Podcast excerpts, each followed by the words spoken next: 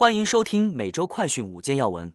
美国国会参议院连夜就债务上限法案辩论及投票，最终于昨晚获得通过。下一步将交给总统拜登签署，避免出现债务违约。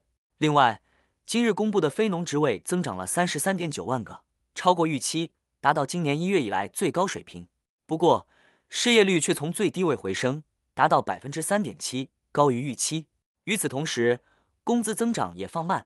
平均时薪按月升幅回落到百分之零点三。带您关心详细新闻内容。首先带您来关注的是，美国国会参议院投票通过债务上限法案。美国国会参议院连夜就债限法案辩论及投票，最终于昨晚获得通过，暂缓超过三十一万亿美元的债务上限生效至二零二五年年初。下一步将交给总统拜登签署，避免出现债务违约。法案以六十三票赞成和三十六票反对获得通过。在赞成票中有四十六票来自民主党，十七票来自共和党，两党中的温和派成为了法案通过的关键力量。而三十一名共和党人投下了反对票，只有四张反对票来自民主党。总统拜登则在声明中称，两党间就此达成妥协，保住了美国来之不易的经济成长，避免了出现史上首次债务违约，对美国经济和人民来说是一个巨大的胜利。他会尽快签署法案。接下来要带您关注的是。五月非农职位增长和失业率均超预期。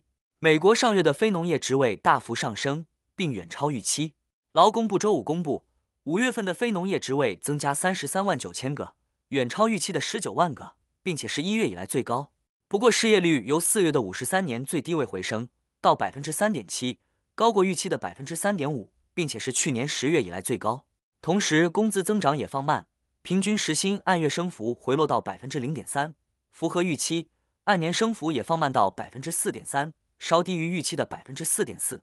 非农业职位已经连续第二十九个月增长。分析师指出，数据反映劳工市场仍然强韧，供应紧张，但工资通胀有所舒缓。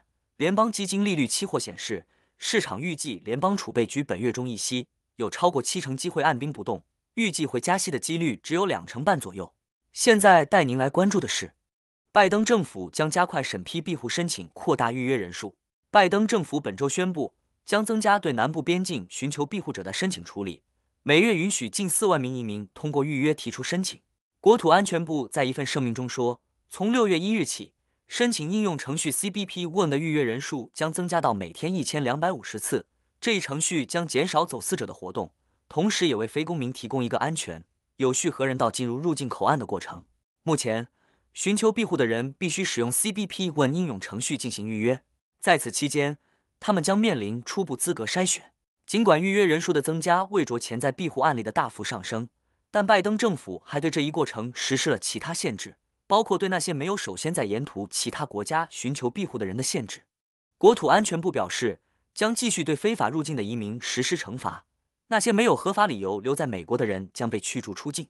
接下来带您关注的是。洛杉矶警局今年迄今洛杉矶暴力犯罪率下降百分之十。随着洛杉矶计划增加支出以扩大警察队伍，洛杉矶警察局发布的最新数据显示，二零二三年洛杉矶市的犯罪率有所下降。数据显示，截至五月二十日，洛杉矶暴力犯罪率与二零二二年同期相比下降超过百分之十，其中财产犯罪下降略高于百分之一，逮捕人数上升百分之四点四。相比之下，暴力犯罪和财产犯罪在二零二二年的前五个月都出现了飙升。今年暴力犯罪的下降，使得二零二三年的犯罪总数接近二零二一年的水平，但财产犯罪仍然比两年前要高得多。数据还显示，仇恨犯罪下降了近百分之六，凶杀案和枪击案分别下降百分之二十七和百分之十七。与此同时，洛杉矶市长巴斯计划在未来几月内为该市警察部门增加四百名警力。最后带您关注的是。发动机或有起火风险，福特要求部分车主将车停在户外。由于发动机在关闭的情况下也有起火风险，美国福特汽车公司日前要求车主将车停在户外，涉及超过十四万辆 SUV 汽车。该公司目前正在召回部分2015年至2019年款的林肯 MKC SUV 车型。福特公司表示，十二伏电池监测传感器可能会出现短路，进而导致车辆在停车或行驶时过热，并使发动机起火。福特要求车主应将车停在远离建筑物的地方，直到收到召回维修通知。周五，福特在向美国国家公路交通安全管理局提交的文件中表示，在美国、中国和加拿大共收到十九起可能与相关问题有关的起火报告，但尚不清楚是否有人员受伤。福特车主预计将在六月二十六日后开始收到信件通知。